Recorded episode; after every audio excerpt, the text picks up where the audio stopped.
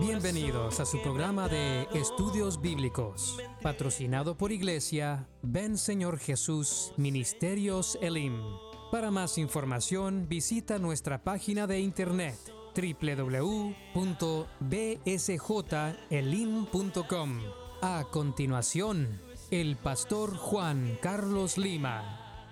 Comenzamos entonces con la lectura bíblica eh, que tenemos el día de hoy y ve conmigo ahí Apocalipsis capítulo 1, versículo 1, donde comienza la palabra del Señor con esto que dice, la revelación de Jesucristo que Dios le dio para manifestar a sus siervos las cosas que deben suceder pronto. Miremos algunos detalles ahí de todo lo que está hablando. Dice las para manifestar a su siervo las cosas que deben suceder pronto y la declaró enviándola por medio de su ángel a su siervo Juan. Bueno, en este primer versículo nos hablan varias cosas muy importantes. Por ejemplo, amados hermanos, ahí se usa esa palabra eh, eh, apocalipto, apocalipto, eh, que es la palabra griega para revelación. Revelación es la traducción de la palabra griega apocalipto. Significa quitar lo que cubre, descubrir o revelar, según el, el diccionario léxico griego-español del Nuevo Testamento. Entonces se nos habla ahí de donde se agarra la palabra eh, revelación, ¿verdad? Revelación, apocalipto. Eh, de donde viene nuestra, nuestra palabra en español apocalipsis. Eh, pero también se nos dice cuál es el propósito. El propósito es manifestar a sus siervos. Este libro sirve para manifestar a los siervos de Dios las cosas que deben de suceder. Y es que, amado hermano, Apocalipsis nos deja claro que las cosas están pronto a ocurrir. Es por eso que necesitamos estudiarlo. Te voy a dar razones por las cuales tenemos que estudiar Apocalipsis y no tenerle temor. El Espíritu Santo está con nosotros. Alguna gente no se mete a este libro porque tiene temor a, confundirse o, a tomar algo eh, que no lo va a entender, eh, etcétera. Diferentes razones. Pero hay razones muy buenas por las cuales debemos de estudiar el libro de Apocalipsis. Y mira, Aquí hay una de ellas. Este libro sirve para manifestar a los siervos de Dios las cosas que deben de suceder. Ahora, mire lo que dice. Dice Apocalipsis 1.3, bienaventurado el que lee y los que oyen las palabras de esta profecía y guardan las cosas en ella escritas porque el tiempo está cerca. Y nuevamente en Apocalipsis 22:10, la última parte, nos dice porque el tiempo está cerca. Entonces hay una razón muy importante por la cual se escribió Apocalipsis para manifestar a su siervo las cosas que deben de suceder pronto que tan pronto la Biblia y Apocalipsis mismo nos dice que el tiempo está cerca. Amén. Bueno, entonces te voy a dar razones por las cuales necesitamos nosotros estudiar Apocalipsis. Miremos por favor ahí en el versículo 19, 1.19. Y nos, da, nos vamos a dar cuenta que le dicen, escribe las cosas que has visto y las que son y las que han de ser después de estas tres secciones. La, eh, el libro de Apocalipsis se puede separar en tres secciones, en estas tres secciones. A Juan le dicen, escribe las cosas que has visto. Eso se trata del capítulo 1. Así lo separan los teólogos eh, eh, este, este versículo que están mencionando aquí.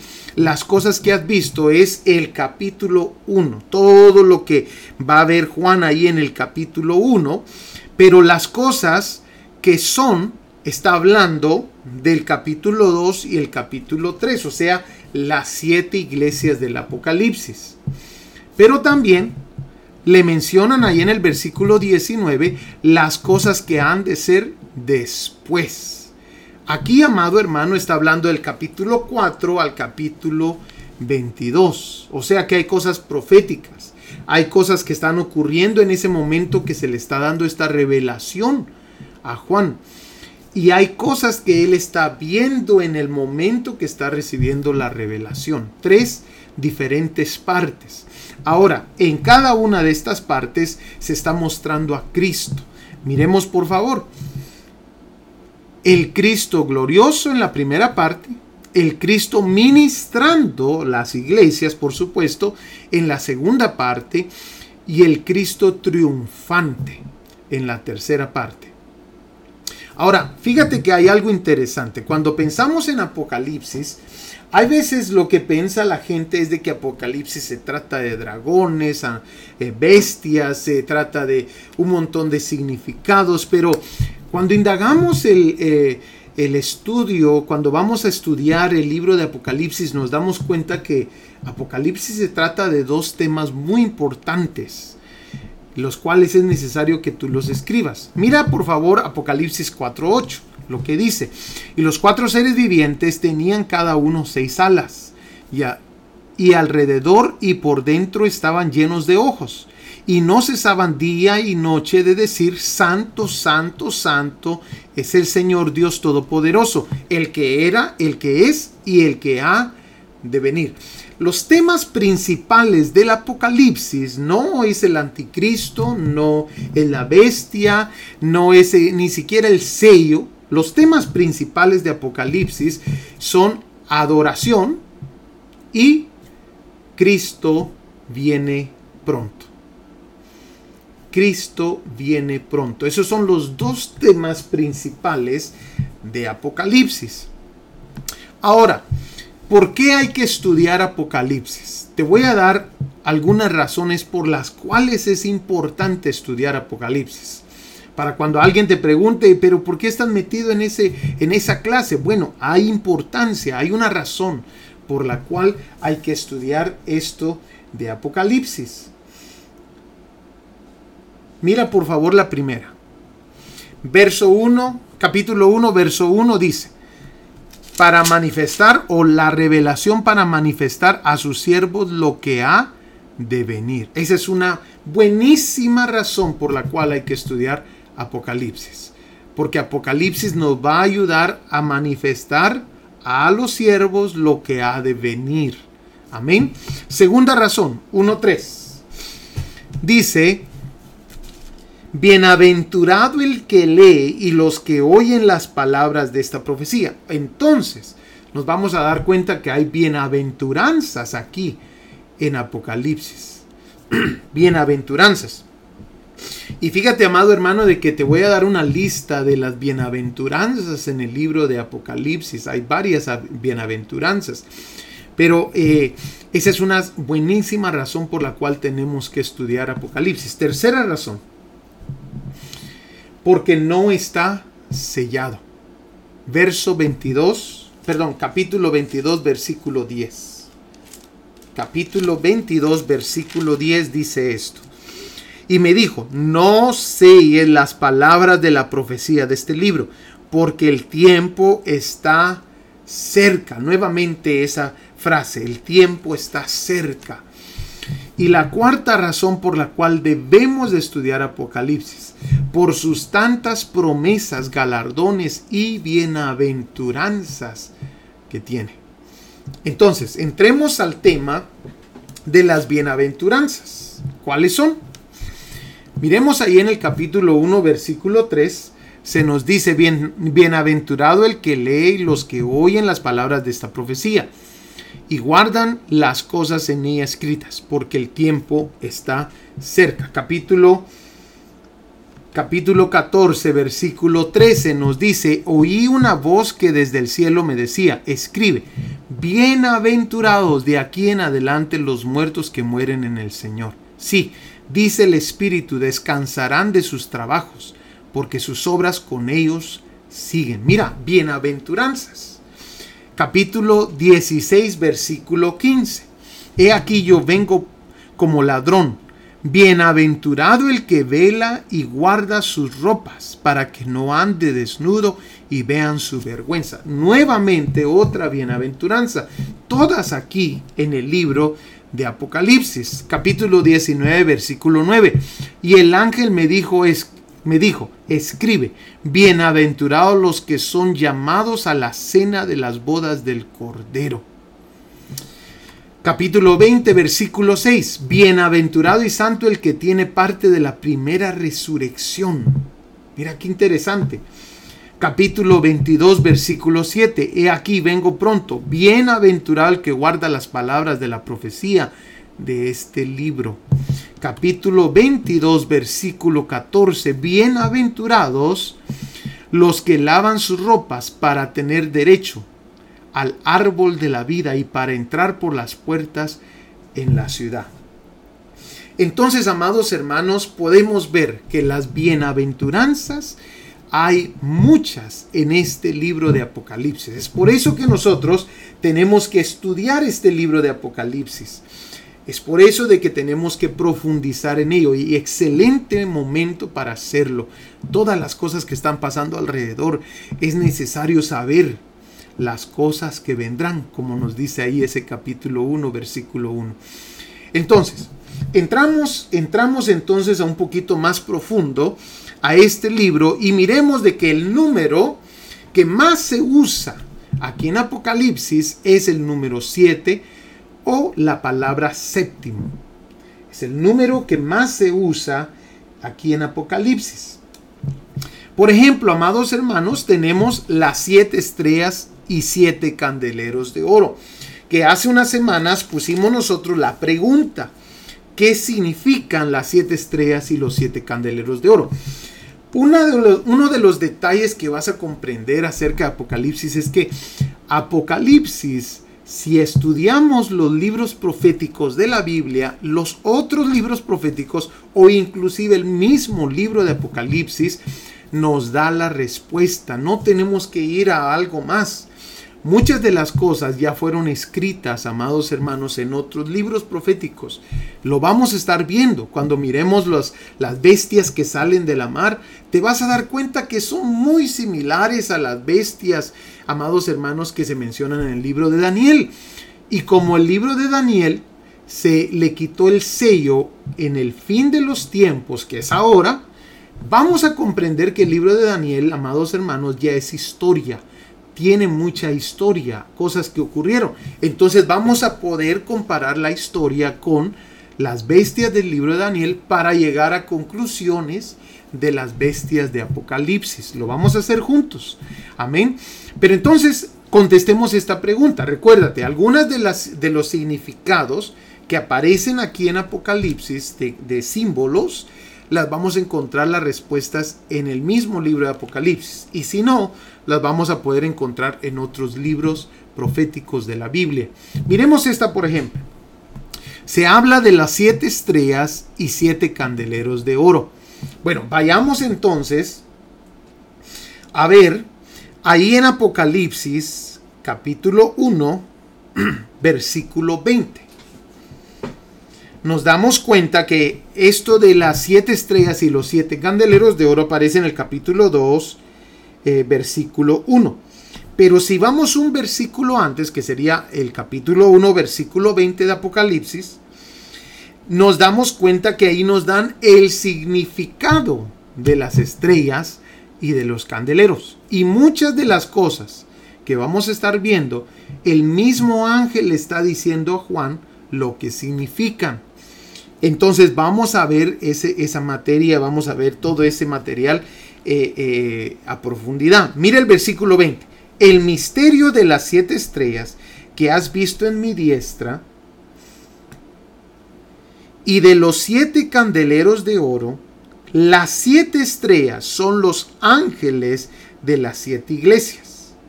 Y los siete candeleros que has visto son las siete iglesias. Entonces, ahí nos está diciendo las estrellas son los ángeles que recordémonos, amados hermanos, que esa palabra ángeles en lo que es el griego realmente significa mensajeros. Algunos dicen, algunos teólogos dicen, esto es los pastores. Otros creen de que es los ángeles. Pero la palabra realmente significa mensajeros. Pero también se nos dice, amados hermanos, que los siete candeleros son las siete iglesias. Ahora, esto hace mucho sentido. Y aquí es donde tenemos que comenzar a unir hilos. ¿Por qué? Porque si te das cuenta, en el capítulo, eh, vamos a ver, capítulo 2, versículo 5, muy importante que lo marques. Esto lo vas a ver el jueves también en la primera clase de, de la iglesia de Éfeso. Pero mira el capítulo 1, versículo 5. Dice, recuerda por tanto de dónde has caído y arrepiéntete y haz las primeras obras. Pues si no, vendré pronto a ti y quitaré tu candelero de su lugar, si no te hubieres arrepentido. Y cuando uno lo lee sin ver el contexto de lo que está hablando, decimos, ¿qué será el candelero? Pero aquí se nos deja claro en el capítulo 1, versículo 20, que lo que se está refiriendo es que si no se arrepiente la iglesia de Éfeso, iba a quitar la comunidad cristiana de ese lugar o sea, la iglesia. Se está refiriendo a las siete iglesias. Está refiriendo en ese entonces, aquí en la iglesia de Éfeso, se está refiriendo a la iglesia de Éfeso. Entonces comenzamos a unir hilos, comenzamos a ver que las cosas hacen mucho sentido.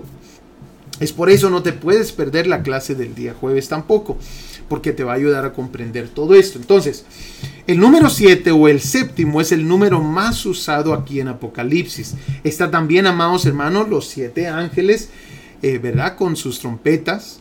Está también las siete trompetas, o sea, todo es de número 7, varias cosas. Eh, las siete copas, ¿verdad? Las siete iglesias en sí también las siete iglesias, los siete sellos. Amén. Y también está la bestia con siete cabezas. Ahora, ¿por qué se usa el número siete o la palabra séptimo? Porque el número siete significa completo. También significa perfecto. Pero también significa completo. Y es que aquí, amado hermano, por eso le hemos titulado el libro de los finales porque como es el libro de los finales, se vienen a completar muchas de las cosas. Amén, interesante. Entonces, esto es lo que vamos a comenzar a ver. Y el día de hoy, amados hermanos, estamos viendo entonces eh, los primeros capítulos, que es algo hermoso, ¿verdad? De lo que se, se va a estar hablando. Ahora, me gustaría, amado hermano, que miráramos ahí en el capítulo 2 de Apocalipsis, donde entramos a las iglesias y nuevamente te, te dejo saber, vamos a estar entrando más profundo a las siete iglesias el día jueves, pero eh, indaguemos un poquito porque aquí hay bastante material que nos va a ayudar a comprender y a poner bases para todo lo demás que vamos a estar viendo y vamos a, vamos a ver con bastante detalle eh, cada una de estas cosas de, del capítulo 2 y del capítulo 3 el día jueves. Así que eh, miremos ahí en el capítulo 2, porque en Apocalipsis, amados hermanos, eh, notamos de que Jesús se presenta a diferentes iglesias de distinta manera. Aunque todo lo que vamos a ver ahorita no necesariamente se enfoca en las siete iglesias, las, las formas que Jesucristo es visto, pero Comencemos ahí para poner una base. Mire por favor el capítulo 2. Dice, escribe al ángel de la iglesia en Éfeso, el que tiene las siete estrellas en su diestra, el que anda en medio de los siete candeleros de oro, dice esto. Y entonces nos preguntamos, bueno, si ya nos habían dicho lo que significan las siete estrellas y lo que significan los siete candeleros, y nos está diciendo de que Jesús es el que tiene y mencionamos que el número 7 es el número de completo o de perfección. Nos está hablando entonces aquí, amados hermanos, de que Jesús es el que tiene el número completo de los mensajeros, pero también de las iglesias. Es por eso, amado hermano, de que es difícil comprender por qué las iglesias el día de hoy cierran sus puertas. Eh, porque eh, deja esa comunidad de cristianos de reunirse. Si la Biblia es claro cuando dice, amados hermanos, de que Jesús es el que edifica su iglesia. Bueno, la razón, eh, una de las razones es por esto. Porque hay, amados hermanos, aquí claramente se nos deja saber de que Jesús es el que tiene el número completo de sus mensajeros y también el número completo de las iglesias. O sea, amado hermano, de que aquello que Jesús está edificando, por supuesto que no puede fallar. Por supuesto, amados hermanos, de que va a crecer. Aquello que Jesús edifica, eh, eh, nos vamos a dar cuenta que va a florecer, va a dar vida.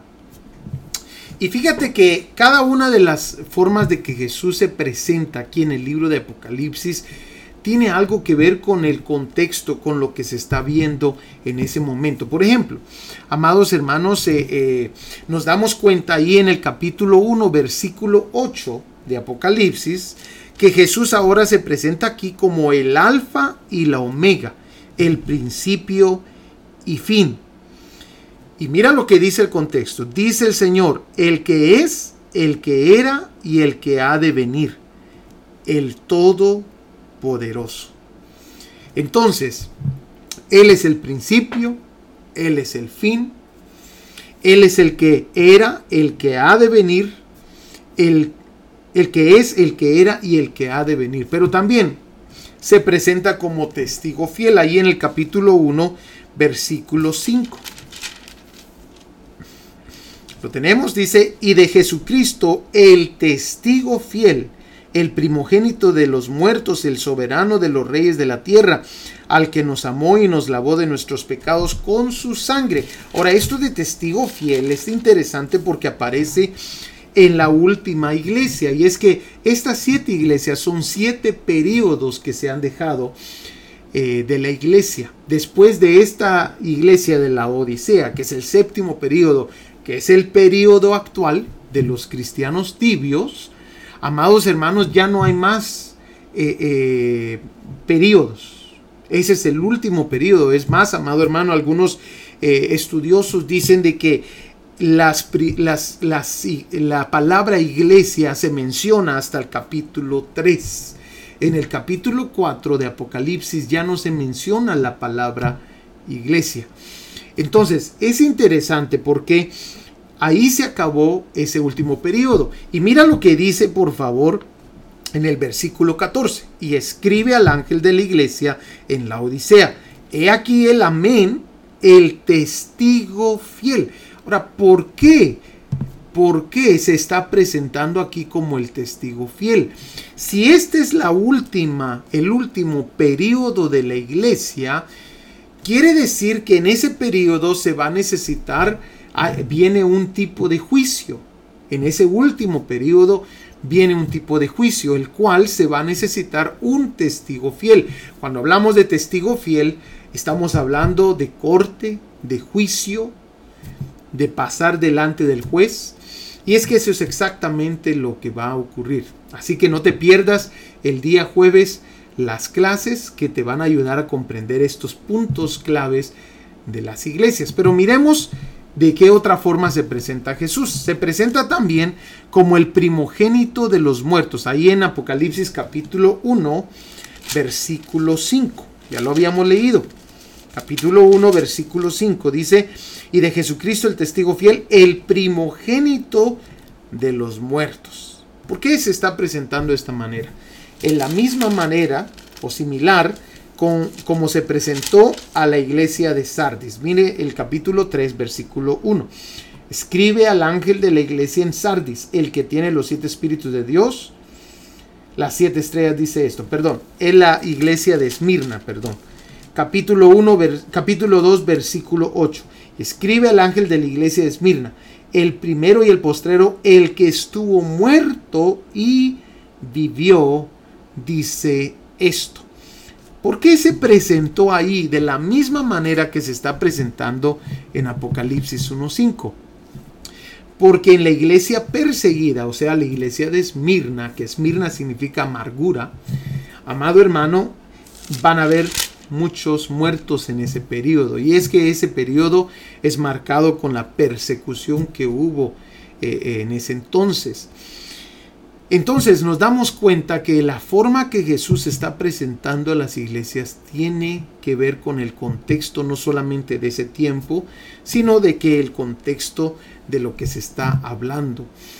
Eh, miremos por favor la próxima, el que tiene las siete estrellas y los siete candeleros. Ya habíamos hablado acerca de ello. Ahí eh, esto aparece en Apocalipsis 2.1, el que tiene las siete estrellas en su diestra, el que anda en medio de los siete candeleros de oro, dice esto, que ya mencionamos bastante de ello. Pero después sigue el que tiene las llaves de David. Ahora, esto aparece ahí en el capítulo 3, versículo 7. O la llave de David es la, frase correcta. Dice, escribe al ángel de la iglesia en Filadelfia. Esto dice el santo, el verdadero, el que tiene la llave de David, el que abre y ninguno cierra y cierra y ninguno abre. Aquí, amado hermano, es eh, de ir a ver al Antiguo Testamento, lo cual vas a estar haciendo en los días jueves. Pero esta llave de David era una, eh, era algo que se colgaba en el hombro, una persona de la ciudad y eso lo que significaba esta llave de David era, amados hermanos, eh, autoridad. Eso es lo que significa, autoridad. Simboliza autoridad. Eh, se reconocía a esa persona como alguien que tenía autoridad sobre la ciudad, ¿verdad? Aquí nos damos cuenta que Jesús es el que tiene la autoridad, se le dio la autoridad y, dice claramente que Él es el que abre las puertas y ninguno las cierra, y cierra puertas y ninguno las abre. Pero después, también miramos, amados hermanos, que eh, eh, se menciona a Jesús como el que tiene las, los siete espíritus de Dios. Ahora, esto aparece en Apocalipsis 3.1. Démonos cuenta cuál es el contexto de lo que se está hablando. Apocalipsis 3.1 dice, escribe al ángel de la iglesia en Sardis, el que tiene los siete espíritus de Dios. ¿Por qué se necesitan los siete espíritus de Dios? ¿Por qué está hablando de esto aquí? Miremos por favor lo que dice al final. Yo conozco tus obras, al final de ese verso, que tienen nombre de que vives y estás muerto. O sea, aquí le está hablando el contexto de la situación de esa iglesia, de ese tipo de cristiano, de ese periodo de la iglesia. Una iglesia que está muerta. Por eso se necesitan los siete espíritus de Dios y les está hablando alguien que los tiene. Ahora, estos siete espíritus, si quieres saber un poquito más acerca de ello, aparece en Isaías capítulo 11, versículo 1 al 2 aparecen los siete espíritus de Dios. Isaías capítulo 11 del 1 al 2. Bueno, miremos entonces el próximo. Sigue diciendo, Rey de reyes y Señor de señores. Apocalipsis capítulo 19, versículo 16 son las manifestaciones de Jesucristo aquí en el libro de Apocalipsis. 19:16 dice así.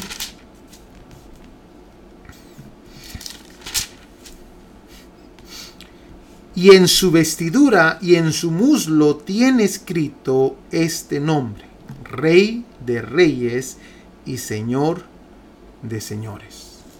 Nos damos cuenta, amado hermano, que antes de nacer Jesús, se le conocía como Emanuel. Cuando nace, le ponen el nombre de Jesús. Cuando se bautiza, le conocen como Jesús el Mesías, o sea, Jesucristo.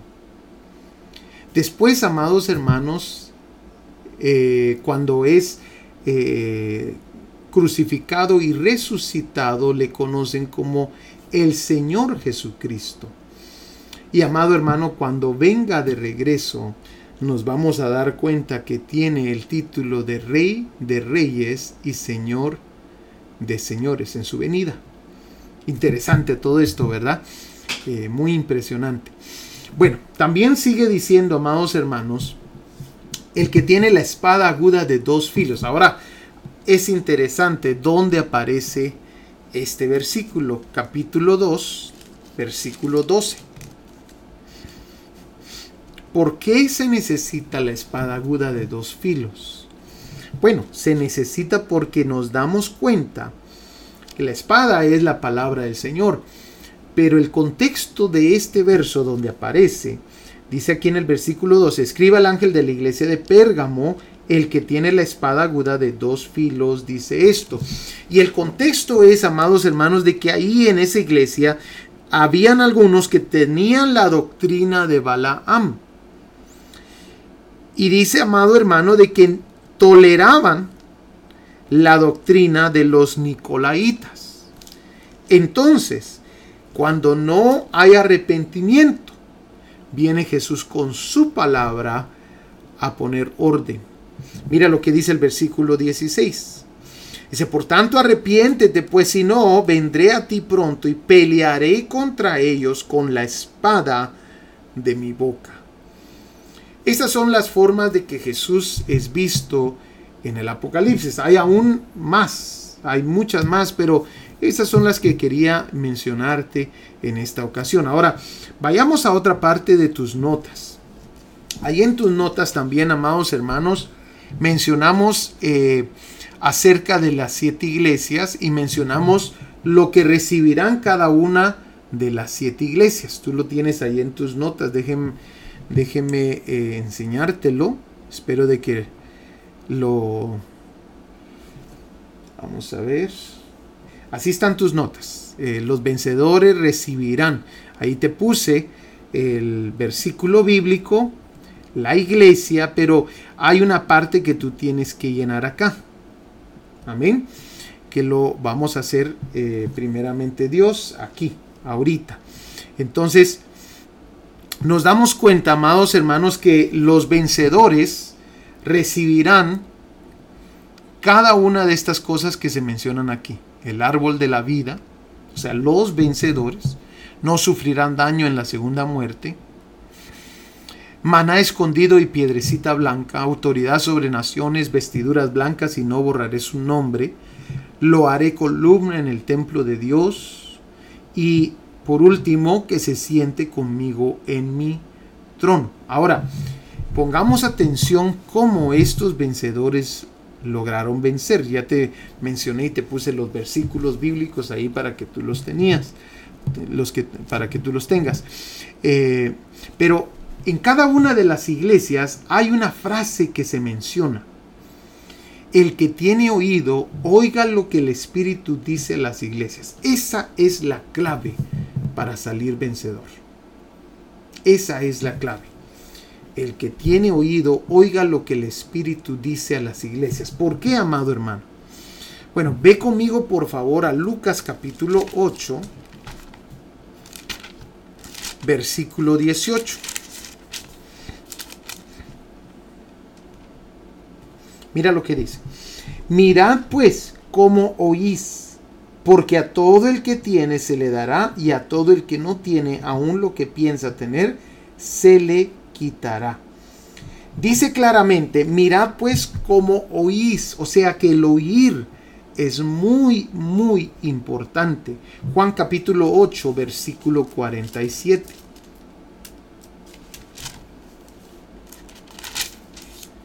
Mira lo que dice. El que es de Dios, las palabras de Dios oye. Por esto no las oís vosotros, porque no sois de Dios. Le está hablando ahí a los fariseos. Entonces, amados hermanos, eh, hay algo clave en esto. Para el judío, el oír, es más, la palabra en hebreo para oír y para obedecer es la misma, shama. Es la misma palabra. Y amado hermano, cuando hablamos y cuando la Biblia está hablando de oír, está hablando realmente de obediencia. Es como cuando nosotros usamos la palabra en español escuchar. y digamos alguien no está poniendo atención y decimos claramente, rápidamente decimos, no me estás escuchando, me estás oyendo, pero no escuchando. Bueno, para el judío es eh, similar este juego de palabras. El oír y el obedecer es una misma cosa y es una misma palabra en el hebreo. Por eso es interesante, amados hermanos, de que aquí los vencedores en cada una de las iglesias se les menciona esta frase. El que tiene oído, oiga lo que el Espíritu dice a las iglesias. Impresionante. Esta es la clave. Los cristianos, amados hermanos, son más que vencedores, dice la Biblia. Pero los que permanecen fiel dan prueba de ello.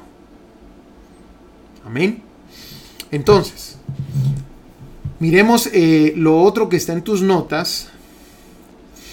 Nos habla acerca de las, eh, del tipo de cristiano de cada iglesia. Por ejemplo, Éfeso eh, está hablando del cristiano sin primer amor. Amén. Cada iglesia de la, del Apocalipsis tiene una epístola antídoto la cual es importante, y con esto vamos a terminar, la cual es importante que nosotros miremos cada una de las iglesias del Apocalipsis que está hablando acerca de, una, de un tipo de cristiano, de una, eh, ay, ¿cómo se dice la palabra? Condición del cristiano. En Éfeso es el cristiano sin el primer amor. Ahora, la epístola antídoto o sea, para no, para salir de esa condición, es la epístola a los Efesios. Y fíjate que la epístola, la epístola a los Efesios, el mensaje, yo resumí el mensaje de la epístola, fíjate que el mensaje principal es el amor. Se menciona 19 veces. El capítulo 1 al capítulo 3 se trata del llamado celestial. Del capítulo 4 al capítulo 6 de cómo debemos de caminar en la tierra. ¿Por qué se menciona así? Porque tiene que haber un balance. Nosotros tenemos que tener nuestros ojos en el cielo, pero tenemos que tener los pies en la tierra. Y todo lo debemos de balancear con el amor Dios quiere, amados hermanos, que tengamos nuestros ojos en el cielo, nuestros ojos en Cristo Jesús, pero que sepamos que aquí en la tierra hay una labor que hacer. De eso se trata la epístola antídoto a esta condición del cristiano sin primer amor. Y es que cuando se pierde el primer amor por las cosas de Dios, se va a perder el primer amor con las demás cosas con nuestro prójimo, con nuestro servicio, con nuestra búsqueda de Dios, con la palabra. Se va a perder el primer amor de todo lo demás. Es por eso, amado hermano, que me llama la atención, y este es un resumen que yo saqué de la epístola de Efesios, de, de Éfeso, de los Efesios. Entonces dice, amor, 19 veces se menciona la palabra, es la palabra que más se usa, pero interesantemente, el capítulo 1 al capítulo 3 se trata del llamado celestial y el capítulo 4 al 6 de cómo debemos de caminar en la tierra. Bueno, miremos el segundo. Esmirna. Ese es el cristiano sufrido. Amén. El cristiano perseguido. Hay mucho cristiano sufrido. Cristianos donde no pueden ir a la iglesia seguido porque en la casa sufren persecución por el marido, por los papás, eh, inclusive ahorita en la pandemia nos dimos cuenta que hasta los mismos hijos ponían reglas a los padres para no venir a la iglesia. Entonces, amados hermanos, eh, el cristiano sufrido. Esmirna significa eh, amargura. Pero la epístola, amados hermanos, antídoto para este, eh, este tipo de cristiano, esta condición del cristiano sufrido, en la epístola a los filipenses. La palabra que más se usa es regocíjate o gozo. 18 veces se usa esa palabra. Pero la segunda palabra que más se usa es la palabra mente, diez veces. Ve conmigo a Filipenses capítulo 4, versículo 4.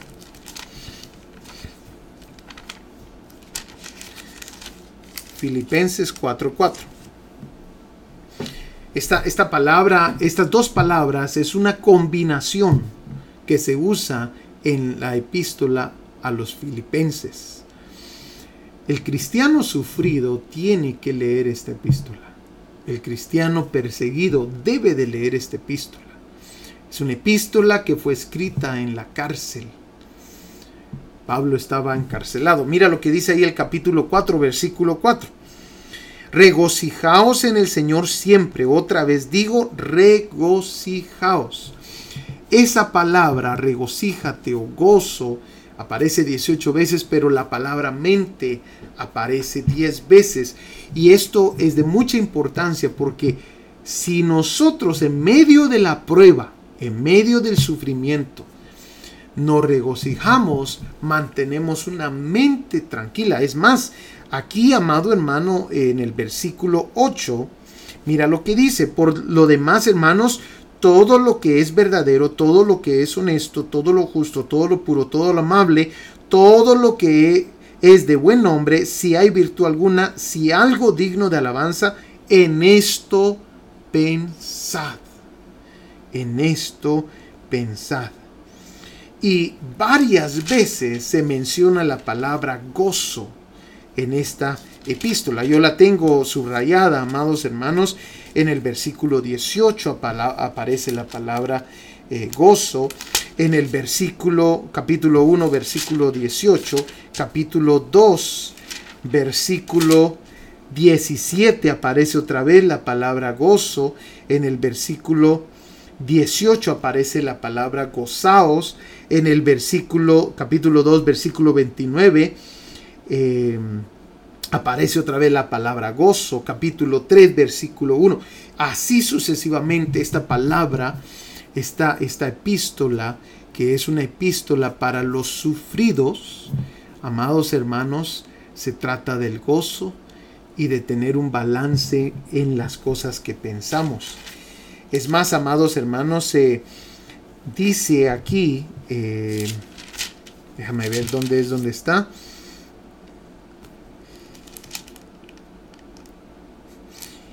Mira lo que dice el capítulo capítulo 3, versículo 1. Por lo demás, hermanos, gozaos en el Señor. A mí no me es molesto escribirlo las mismas cosas y para vosotros es seguro. Entonces, esta epístola sirve para los cristianos sufridos. Impresionante esto, ¿verdad? Pero también miramos la próxima carta. Esto no lo, no lo vamos a ver, probablemente no me recuerdo realmente, no creo que lo vayamos a ver en, la, en las clases de las siete iglesias, por eso es importante que tomen nota. La iglesia de Pérgamo, amado hermano, es el tipo de cristiano, eh, el cristiano mundano, el cristiano que se ha pegado a las cosas del mundo. Hay una epístola antídoto para ese tipo de cristiano, para salir de esa condición. Es la epístola a los Corintios. Y amado hermano, interesantemente, la palabra que más se usa ahí en la epístola a los Corintios es la palabra cuerpo. Mira, o sea, no apegarse a las cosas del mundo, sino apegarse a las cosas de la iglesia, del cuerpo de Cristo. Qué interesante, ¿no? Estar ocupado en las cosas del cuerpo de Cristo. 1 Corintios 3:16, vayamos rápidamente ahí. 1 Corintios 3:16 dice, ¿no sabéis que sois templo de Dios y que el Espíritu de Dios mora en vosotros? Si alguno destruye el templo de Dios, Dios le destruirá a él, porque el templo de Dios, el cual sois vosotros, santo es ocuparse en las cosas del cuerpo de Cristo para de esa manera dejar de ocuparse en las cosas del mundo. Después sigue la iglesia de Teatira, que tiene que ver con el cristiano corrupto. el cristiano pagano también es otro título que se le da a este, este tipo de cristiano. Teatira. La epístola, eh, amados hermanos, eh, antídoto para este, esta condición es la epístola a los Gálatas. Interesantemente, ahí, amados hermanos, eh, se mencionan varias palabras claves. Amén. La palabra ley, 32 veces. La palabra fe, 22 veces. La palabra carne, 18 veces. Y la palabra espíritu, 18 veces. Aquí, amados hermanos, hay un mensaje. El mensaje es que hay una lucha interna entre la carne y entre el espíritu. La cual, amados hermanos, Gálatas 5.1 nos deja saber cómo se debe de vencer esa lucha. Cómo nosotros eh, eh, podemos salir de esta condición, ¿verdad? Eh, de la condición que aparece ahí. Ahora, el día jueves vas a ver un poquito más en detalle todo esto, pero miremos, eh, miremos ahí en Gálatas, por favor. Miremos ahí en Gálatas capítulo 3, versículo 3.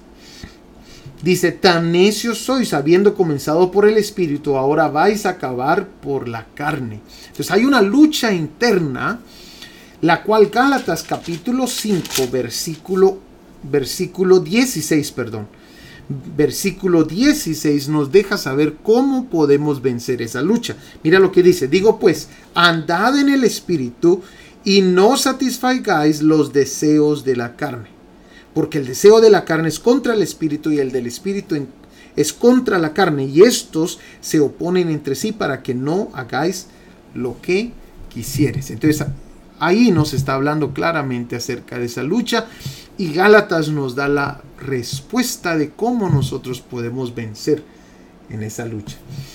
Miremos por favor la próxima, Sardis. Esto habla del cristiano muerto. Del cristiano muerto. Y entonces te preguntarás, pastor, entonces me está diciendo que hay cristianos muertos. Sí, bueno, la Biblia lo muestra.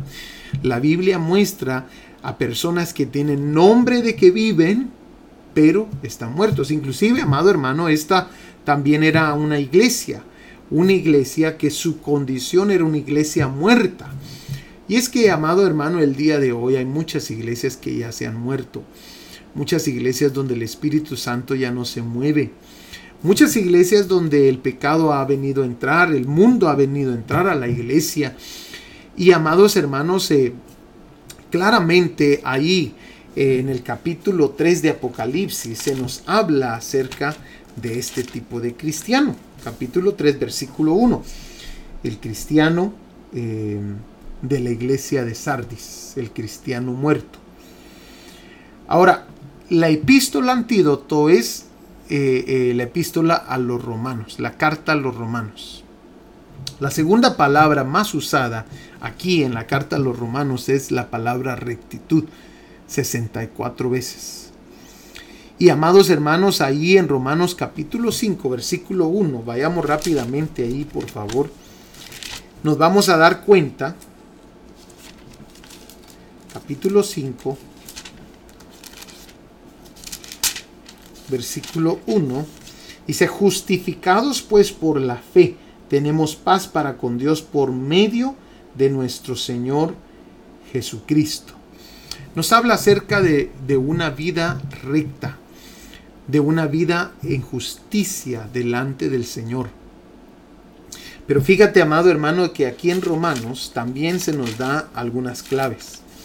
Capítulo 6, versículo 22. Porque estamos hablando de un tipo de cristiano muerto, un tipo de cristiano que ahora cayó esclavo de pecados, de adicciones, de, de formas de pensar. Y la epístola que, antídoto para salir de esta condición es la epístola a los romanos, donde hay una eh, justicia que viene de parte de Dios. Pero mira por favor el capítulo 6, versículo 22. Mas ahora que habéis sido libertados del pecado y hechos siervos de Dios, tenéis por vuestro fruto la santificación. Aquí hay una clave impresionante. Se nos está diciendo, amados hermanos, de que para tener nosotros una vida de santificación, porque eso es lo que va a, hacer ayudar a este tipo de cristiano. Para vivir una vida de santificación, nos está diciendo que el fruto de lo que es la libertad del pecado es la santificación. Leámoslo nuevamente. Más ahora, capítulo 6, versículo 22 de Romanos. Mas ahora que habéis sido libertados del pecado, libertados del pecado y hechos siervos de Dios, tenéis por vuestro fruto la santificación y como fin la vida eterna. Entonces, démonos cuenta que la santificación es el fruto de la libertad que Cristo nos ha dado. Es por eso, amado hermano, el cristiano que ya está muerto, y, démonos cuenta que desde este punto, desde lo que es el cristiano mundano, nos damos cuenta que se va eh, eh, en una bajada. El cristiano mundano, después sigue el cristiano corrupto y, si estudiamos a profundidad un poquito más las iglesias, como lo vamos a hacer el día jueves, nos vamos a dar cuenta qué era lo que estaba ocurriendo en estas iglesias. Comenzaron con falsas doctrinas, aceptándolas. Amén. Doctrinas de libertinaje, como lo dice ahí en la iglesia Pérgamo.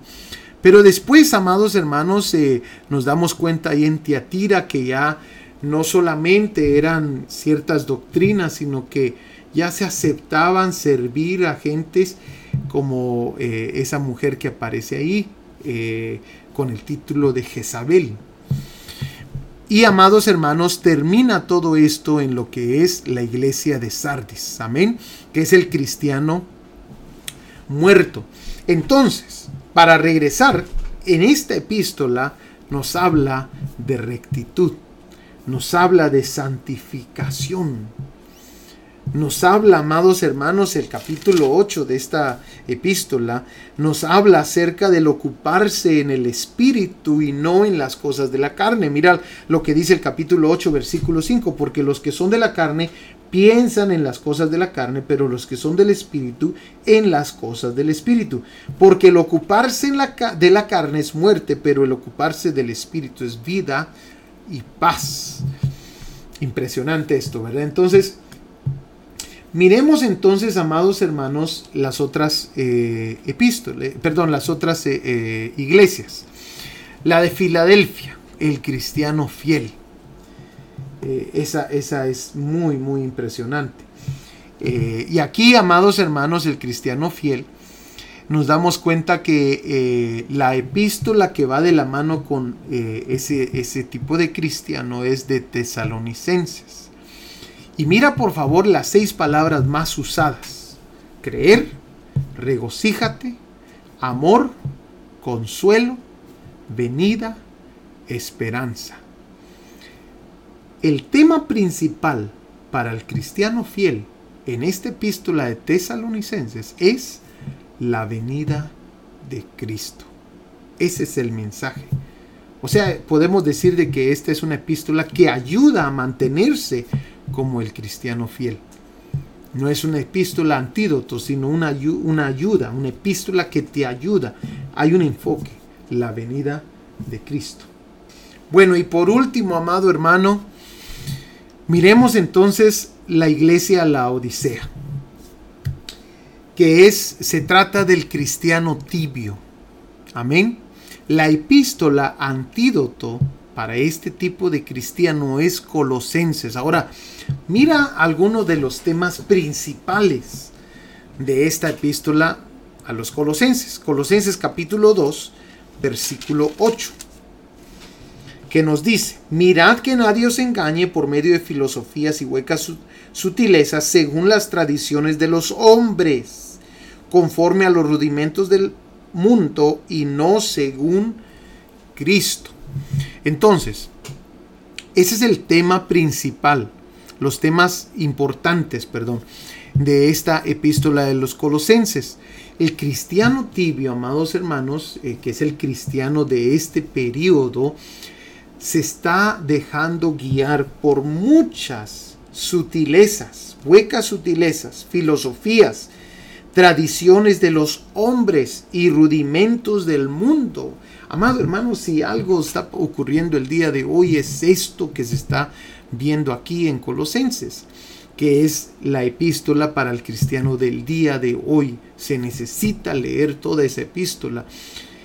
Eh, porque recuérdate que ahí en Apocalipsis capítulo 3, versículo 17, que es a la iglesia tibia, a la iglesia eh, del cristiano tibio, dice, porque tú dices, yo soy rico y me he enriquecido. Y, y cuando vemos Colosenses, Colosenses realmente se trata, amados hermanos, eh, de, de cómo es Jesús. Colosenses nos da una idea de la esencia de Jesús, eh, de conocer más a Jesús, Colosenses. Pero nos dejas bien claro, que no podemos ir a las filosofías vanas basadas en el mundo o sutilezas como lo menciona ahí. Pero el, segundo tema importante de Colosenses es Colosenses capítulo 3 versículo 1. Capítulo 3 versículo 1. Mira, eso es principal y básico. Para el cristiano del día de hoy, el cristiano que no está siendo... Eh, como el mundo, como el, el periodo de este mundo, amados hermanos, de este tiempo. Mira, esta es la clave, capítulo 3, versículo 1. Si pues habéis resucitado con Cristo, buscad las cosas de arriba, donde está Cristo sentado a la diestra de Dios. Hemos llegado al final de nuestra programación. Te esperamos para nuestro próximo podcast. Si deseas saber más de nosotros, visítanos en nuestra página de internet www.bsjelim.com o acompáñanos en el 2001 North Frolic Avenue, Waukegan, Illinois 60087. Nuestros pastores Juan Carlos y Mónica Lima te recibirán con los brazos abiertos. Que Dios te bendiga. sincero.